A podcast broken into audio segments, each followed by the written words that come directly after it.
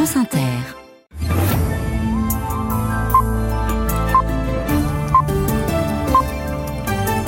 Toute l'information avec Delphine Evenou. Bonsoir Delphine. Bonsoir à tous. C'est pour l'instant un symbole, réunion plus concrète dans quelques mois, mais ça y est, les négociations d'adhésion de l'Ukraine à l'Union européenne sont ouvertes. Volodymyr Zelensky salue une victoire pour l'Ukraine et pour l'Europe. En Europe, des membres présumés du Hamas arrêtés, soupçonnés de planifier des attentats. On sera à Berlin. Le mystère de cet adolescent britannique retrouvé en France six ans après sa disparition. Le procès de Monique Olivier qui arrive à son terme. La famille de la petite Estelle Mouzin n'a pas eu les réponses qu'elle attendait. Et on se penchera aussi sur cette étude qui nous conseille de manger tôt pour éviter maladies cardiovasculaires et AVC. La météo demain, un vendredi tout gris. France Inter. Cela faisait des mois qu'il réclamait l'ouverture des négociations pour l'adhésion de l'Ukraine à l'Union européenne. Volodymyr Zelensky a donc obtenu gain de cause. L'annonce a été faite euh, ce soir par le président du Conseil européen Charles Michel au premier jour du sommet des dirigeants des 27 à Bruxelles. Et l'affaire était pourtant loin d'être gagnée pour l'Ukraine tant Viktor Orban, le premier ministre hongrois, avait martelé son opposition, Frédéric Saïs. Viktor Orban, le premier ministre hongrois, menaçait d'utiliser son veto, mais ce soir, au moment où la décision a été prise, il a volontairement quitté la salle des négociations. Résultat, pas d'opposants et donc cette décision a été adoptée. Pour autant, Viktor Orban a très vite fait savoir qu'il n'a pas changé d'avis. Dans une vidéo postée sur les réseaux sociaux, accompagnée d'une musique dramatique, il dénonce une erreur de la part de l'Union européenne. C'est totalement dénué de sens, irrationnel, de commencer les négociations dans de telles circonstances. Et la Hongrie ne changera pas sa position. Mais d'un autre côté, 26 pays ont insisté pour que cette décision soit prise. C'est pourquoi la Hongrie estime que si 26 pays veulent le faire, qu'ils le fassent entre eux. La Hongrie ne veut pas partager cette mauvaise décision. C'est pourquoi nous n'y avons pas participé. Alors, cela dit, Victor Orban conserve une autre occasion de brandir son veto, car après l'ouverture symbolique des négociations ce soir, il y aura dans plusieurs mois une première réunion entre les gouvernements européens, plus concrète cette fois, et là aussi, il faudra l'unanimité des 27. Après cet accord surprise ce soir, les dirigeants européens sont à nouveau entrés en négociation sur un autre sujet très sensible, une rallonge au budget européen, notamment pour accorder une aide financière supplémentaire à l'Ukraine. Frédéric Saïs de la rédaction internationale de Radio France. Ouverture des négociations d'adhésion également pour la Moldavie, autre voisin de la Russie. La Russie qui a lancé aujourd'hui trois missiles hypersoniques en direction de Kiev et d'une base militaire dans l'ouest. Ni victimes ni dégâts recensés à cette heure. Des tirs effectués le jour de la grande conférence de presse annuelle de Vladimir Poutine. La victoire sera à nous, a assuré le chef du Kremlin. Au Proche-Orient, les télécommunications sont coupées dans la bande de Gaza pour la troisième fois depuis le début du conflit le 7 octobre. L'armée israélienne indique par ailleurs avoir mené des interventions ciblées sur plusieurs sites autour euh, de Khan Younes, la grande ville du sud. Le président américain Joe Biden a de son côté une nouvelle fois mis la pression sur l'État hébreu. Il faut faire davantage attention, se concentrer sur la préservation de la vie des civils. Et dans ce contexte, c'est un coup de filet qui interpelle huit membres présumés du Hamas arrêtés en Europe dans des opérations distinctes aux Pays-Bas, au Danemark et en Allemagne, soupçonnés de préparer de possibles attentats contre des institutions juives en Europe. Les précisions à Berlin de notre correspondant Sébastien Baer. Selon les enquêteurs, trois des quatre suspects s'étaient installés à Berlin avec une mission localiser et récupérer des armes entreposées dans des caches souterraines depuis plusieurs mois ou années. Les ordres leur étaient transmis directement depuis le Liban par des cadres du Hamas. Trois d'entre eux, deux Libanais et un Égyptien, ont été interpellés à Berlin. La police a arrêté le quatrième de nationalité néerlandaise à Rotterdam aux Pays-Bas dans le cadre d'un mandat d'arrêt européen. Ils sont soupçonnés d'avoir rejoint les rangs du Hamas il y a plusieurs années et auraient déjà participé à plusieurs opérations à l'étranger. Les services de renseignement pensent que ces quatre hommes planifiait des attentats contre des institutions juives dans plusieurs pays d'Europe. À plusieurs reprises depuis les attaques du 7 octobre, l'Allemagne, qui compte 450 membres du Hamas sur son sol, a mis en garde contre le risque élevé d'attentats.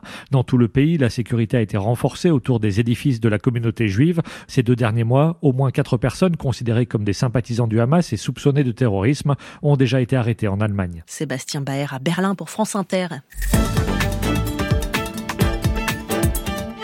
L'histoire semble à peine croyable. Un jeune Britannique de 17 ans est réapparu il y a quelques jours à Revel, à une cinquantaine de kilomètres à l'est de Toulouse.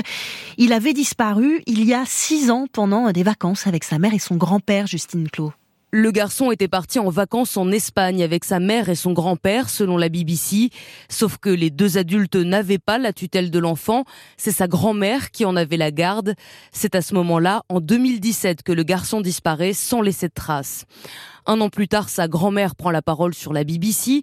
Elle déclare que la mère de l'ado et son grand-père l'auraient emmené. Il serait sûrement parti vivre dans une communauté spirituelle au Maroc. Selon elle, il ne souhaitait pas que l'enfant aille à l'école et cherchait un mode de vie alternatif. Ce n'est finalement que six ans plus tard que le garçon refait surface à Revel, en Haute-Garonne. Des automobilistes ont amené un adolescent à la gendarmerie, nous confirme le maire de la commune. Le jeune homme est en bonne santé selon la BBC. Il affirme ne pas avoir subi de mauvais traitements. Il devrait désormais rejoindre la Grande-Bretagne prochainement. Des précisions signées Justine Clos de France Bleu Occitanie. Son geste était peut-être prémédité, c'est ce que laissent penser les écrits dans les carnets de l'élève de 5e qui a tenté de poignarder sa professeure d'anglais hier matin à Rennes. Un juge d'instruction va se saisir du dossier. L'adolescente, elle est hospitalisée dans un établissement psychiatrique. Votre interrogatoire va être long, avait d'emblée prévenu le président de la Cour aux assises de Nanterre, procès de Monique Olivier, journée consacrée à l'affaire Estelle Mouzin. La femme et complice de Michel Fourniret a effectivement été interrogée pendant 8 heures aujourd'hui. Quelques éléments donnés, mais finalement peu de réponses, Jean-Philippe Degnaud. Oui, à peine Monique Olivier aura-t-elle donné quelques précisions comme ce moment où elle garde Estelle sur le matelas où elle est séquestrée le lendemain de son enlèvement. Monique Olivier confie qu'elle s'est assise quelques instants à côté de la petite. Elle ne l'avait jamais dit. Mais globalement, pressée de questions et de l'impatience de toutes les parties pour obtenir des révélations, l'accusée finit par répondre un peu ce qu'on attend d'elle et par se contredire. Car les uns après les autres, le président, les assesseurs, les avocats généraux, les avocats usent de tous les tons pour tenter une dernière fois de savoir où est le corps d'Estelle Mouzin? Et ce qu'elle a vécu dans les heures qui ont précédé sa mort? Mais à chaque fois, je ne sais pas, je n'y étais pas, je ne me souviens plus. Alors, la Cour projette un portrait magnifique d'Estelle. Quand vous êtes assise à côté d'elle, sur ce matelas, vous savez qu'elle va être assassinée. Elle pleure. Elle vous dit qu'elle veut revoir sa maman. Elle a froid dans cette maison sans chauffage. Vous ne la serrez pas dans vos bras. Vous ne la libérez pas, demande l'avocat de la famille Mouzin. C'est abominable. C'est inhumain, constate l'accusé. Aidez-nous encore, implore l'avocat. Où est corps Je vous en supplie, dites-le nous. Je ne sais pas, je ne sais pas, je ne sais rien, s'échappe du box. Compte rendu d'audience signé Jean-Philippe Degnaud. Demain, place aux plaidoiries. Le verdict est attendu mardi. Une démission de groupe au sein de la Civise sur la vingtaine de membres de la, commission indépendante sur l'inceste et les violences sexuelles faites aux enfants. 11 s'en vont. Euh, l'une d'entre eux, Angélique Mouly, sera l'invitée de France Inter demain matin à 6h20.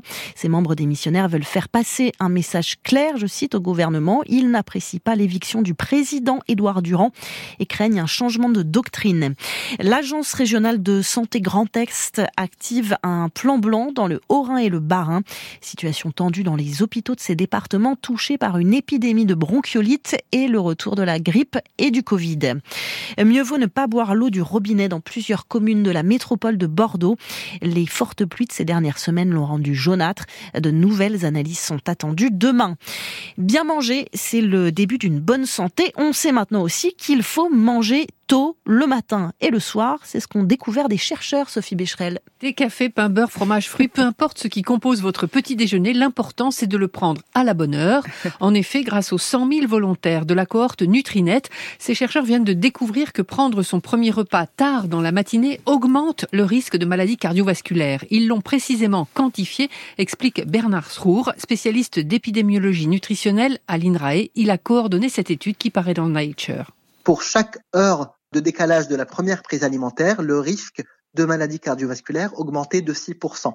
Si on veut prendre un exemple, une personne qui a l'habitude de manger à 9 heures du matin aurait 6% plus de risque de développer une maladie cardiovasculaire qu'une personne qui a l'habitude de manger à 8 heures du matin. Quant au dîner, le prendre tard n'est pas non plus une bonne idée. Manger après 21 heures est associé à une augmentation de 28% du risque d'AVC cette fois, en particulier chez les femmes. Il apparaît que plus le jeûne nocturne est long, mieux on se porte, insiste Bernard Srour. Dans notre étude, nous avons observé des associations entre une durée du jeûne nocturne plus élevée et euh, une diminution du risque de maladies cérébrovasculaires. Essayez de limiter sa période de prise alimentaire en commençant à manger tôt le matin et en finissant tôt dans la journée. La prochaine étape de ces recherches sera d'expliquer ce qui n'est aujourd'hui qu'une constatation, comprendre le rôle du microbiote, de l'insuline ou encore du foie. La chrononutrition est un champ scientifique qui s'ouvre à peine. Les maladies cardiovasculaires causent chaque année dans le monde 18 millions de décès, dont 42% liés à l'alimentation. Sophie Becherel, spécialiste sciences de France Inter. Football Ligue Europa, dernière journée de phase de groupe. Un but à la 88e minute que c'est cruel. L'Olympique de Marseille s'incline 1-0 face à Brighton et part en barrage. Tout comme Rennes, battu 3-2 par Villarreal et Toulouse, vainqueur de Linz 2-1. Tous trois doivent donc affronter un des clubs reversés de la Ligue des Champions pour espérer une place en huitième. La météo avec les œufs de Loué. Savourez les œufs fermiers de Loué, de poules élevées en liberté. Loué, libre par nature. Elodie Calac de Météo France. Un temps calme demain, mais souvent gris. Sur la plupart des régions, il faudra composer avec la grisaille, nuages bas et brouillard. Quelques gouttes seront possibles également. Quelques éclaircies parviendront à percer la couche nuageuse dans l'après-midi. De la Bretagne jusqu'au Haut-de-France, là, les éclaircies seront plus belles. Ce sera le cas dès le matin en bord de mer. Sur le pourtour méditerranéen et la Corse, le soleil s'imposera vite. Il progressera vers le massif central, les Alpes et le sud du Jura l'après-midi en effaçant la grisaille du matin. Mistral et Tramontane resteront forts jusqu'à 80 à 90 à l'heure. Les températures ressembleront beaucoup à celles d'aujourd'hui. Le matin, il fera souvent 3 à 8 degrés. Et puis l'après-midi, 7 à 10 degrés sur les régions de l'Est et le Massif central, 9 à 12 en allant vers l'océan et 12 à 17 autour de la Méditerranée. Elodie Calac de Météo France.